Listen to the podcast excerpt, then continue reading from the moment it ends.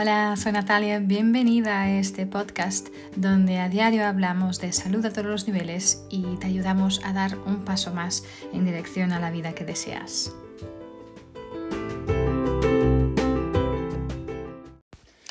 Hola, soy Natalia, bienvenidos. Hoy quiero hablaros sobre intuición.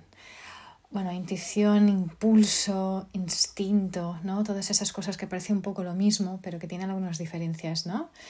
Y os lo digo porque exactamente hoy em, también he tenido esta, bueno, un impulso, un sentimiento o una intuición o un instinto de hacer algo. Y me puse a, pensar ¿no? en estas diferencias, en la diferencia entre impulso e intuición, ¿no? o el seguir tu intuición, ¿no? Ah, y si hacerlo o no hacerlo, porque existe, porque no. Y pues nada, tuve esta, esta intuición, este impulso de venir aquí a hablaros sobre esto exactamente hoy.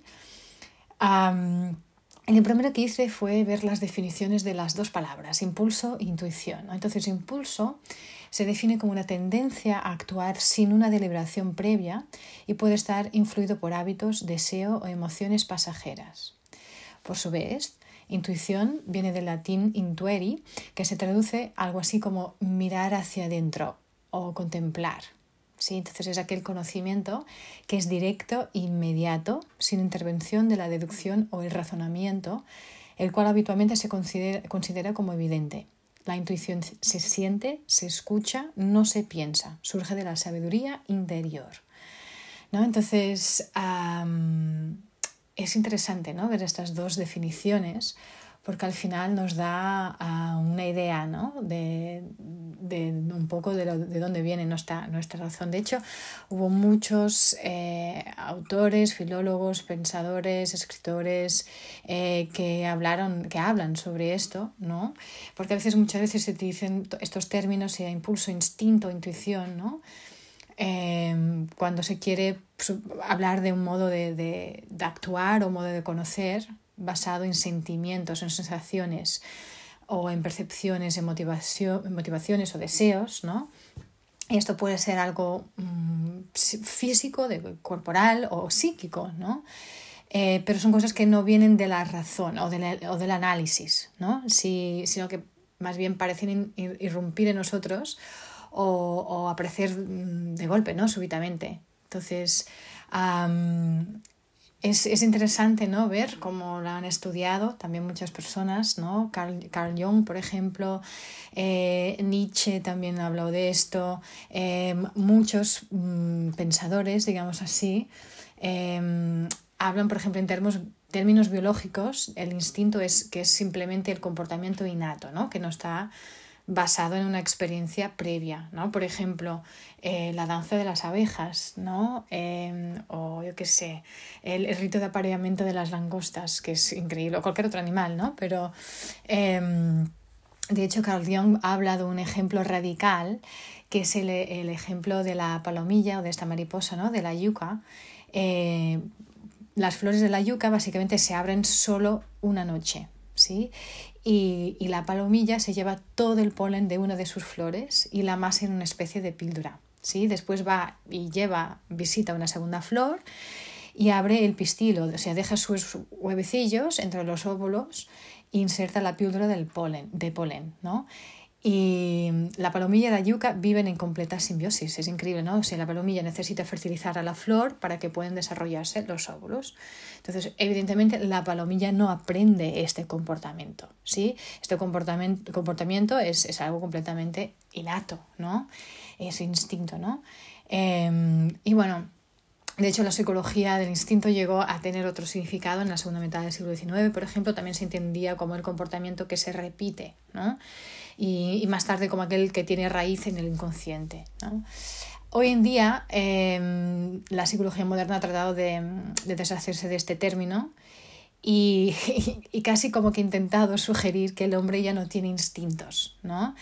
ya que estos mmm, aquí los podemos parar, los podemos suspender y podemos sustituirlos o reemplazarlos por, eh, eh, por términos como motivación o deseo, ¿no? Eh, pero de hecho, el, el, embargo, sin embargo, ¿no? el hecho de que este término siga usándose popularmente obedece a que da expresión a una noción que sigue interesando al ser, ser humano, ¿no? Y que no hemos podido resolvernos satisfactoriamente de esto, ¿no? Entonces, porque realmente sentimos que tenemos estos comportamientos instintivos, esas necesidades internas, y por más, por más que nuestra cultura lo reprima, el instinto, ¿no? O el reprimido, digamos, va, va a regresar, ¿sí? Entonces, para Nietzsche, por ejemplo, el instinto está profundamente conectado con el impulso vital, ¿no? Y es algo como que se revela un, algo que es como verdadero, bueno, porque nos va a llevar, porque a conllevar placer, ¿no? Entonces, este instinto es acompañado por el placer y, y al final casi que se opone a la obligación moral, ¿no? Eh, al este imperativo categórico, al tener que ser, al deber ser, ¿no? al que después Freud también llamó el super yo, ¿no? Em, pero bueno, y por ejemplo Carl Jung dice que las acciones instintivas son aquellas en que la conducta no obedece a un motivo o un objetivo completamente consciente, ¿no?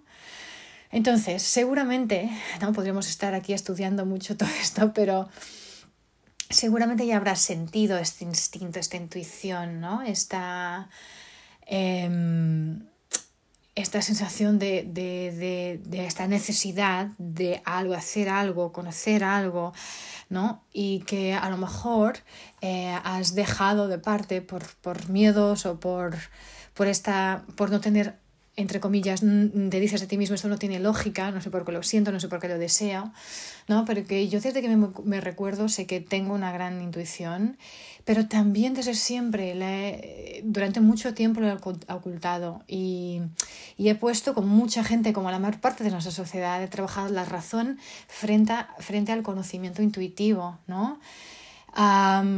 Y bueno, no sé, a pocas personas les he, les he explicado la cantidad de veces que la intuición me ha salvado de realmente de caer en situaciones difíciles, en descartar a lo mejor también relaciones tóxicas o en tomar decisiones que eran complicadas y al final simplemente decidí porque lo sentía y punto.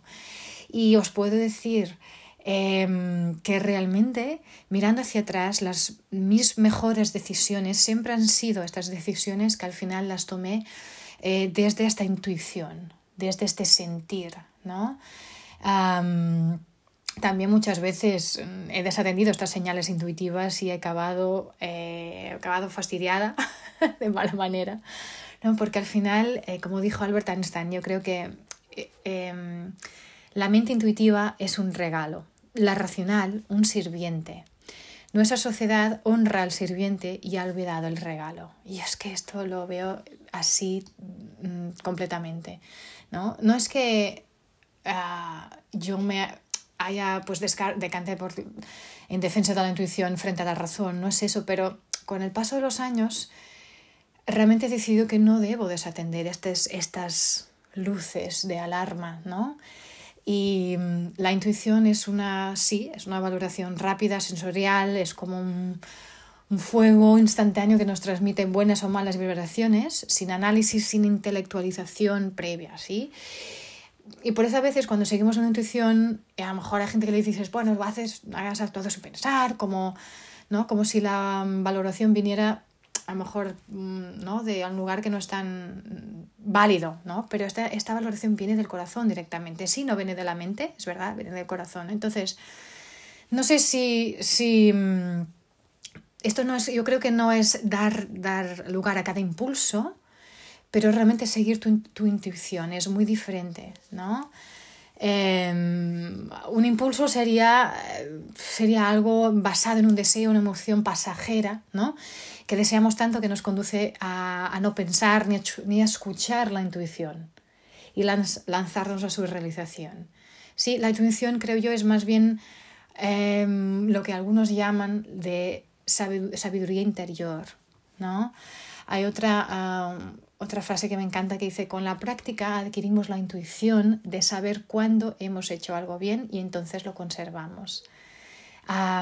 y yo creo que es eso, esta sabiduría interior es, es, al final, creo yo, el resultado de nuestra vida, ¿no? de nuestras experiencias, nuestras emociones, al final nuestro equilibrio sensorial. ¿no? Todo esto nos va generando esta sabiduría que sí, no se basa en conocimientos lógicos o racionales, pero que es como un, un depósito de, de, lo que, de, lo, vivido.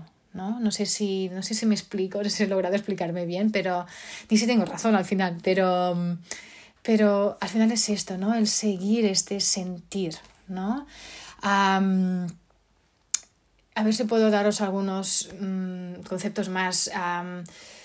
Al final vivimos inmersos en un océano de información, ¿no? Como, y al final es difícil el distinguir aquella información que realmente procede de nuestra sabiduría interna, o interior, y aquello que es el resultado de la influencia de otras fuentes, ¿no? Entonces, a veces es difícil distinguir entre una decisión que, que realmente viene de nuestro corazón y aquella que es guiada por, el, por un mandato, por los miedos, ¿no? Entonces, y sabemos que muchos, eh, ¿no? A lo mejor si miramos hacia atrás, también en nuestra vida vemos o vemos otros uh, ejemplos en que los grandes éxitos, ¿no? Yo qué sé, las grandes historias de amor, han nacido de un impulso, ¿no? de, un, de esta corazonada, entre comillas, sin apoyo de la lógica, ¿no?